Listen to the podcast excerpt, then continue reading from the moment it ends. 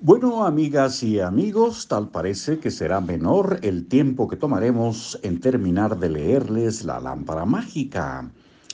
Y estaremos dispuestos a iniciar con este libro sobre alcoholismo, vivir y beber. Yo creo que tanto lo de la lámpara mágica como cualquier otro tema puede ser interesante, puede ser útil para vivir mejor. La lámpara mágica, una estrategia para alcanzar tus objetivos. Keith Ellis, autor, empresa activa. Y llegamos a la conclusión, que todavía nos va a tomar un par de días o más, pero bueno, en esas estamos y estamos en libros para oír y vivir. Conclusión, ha llegado el momento de hacerte una pregunta. Es una de las preguntas más importantes que conozco también es una de las más trascendentes. Es una pregunta con el potencial para cambiar tu vida a partir de este momento. Ahora que conoces tu fuerza, ahora que sabes cómo es esa lámpara mágica que te dieron al nacer, ahora que sabes cómo conseguir que tus deseos se cumplan, ¿qué piensas hacer? ¿Conseguirás que tus deseos se cumplan o te conformarás con algo menos?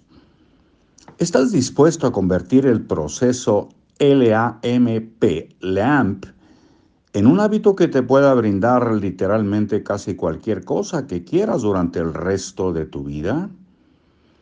¿O estás dispuesto a dejar que los próximos 10 años transcurran de la misma manera que los últimos 10?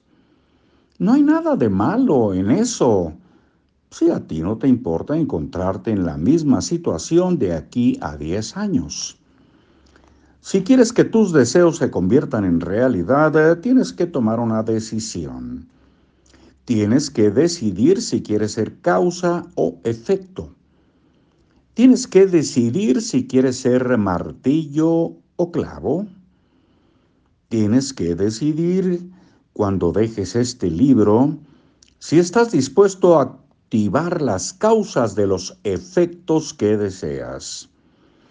De ti depende.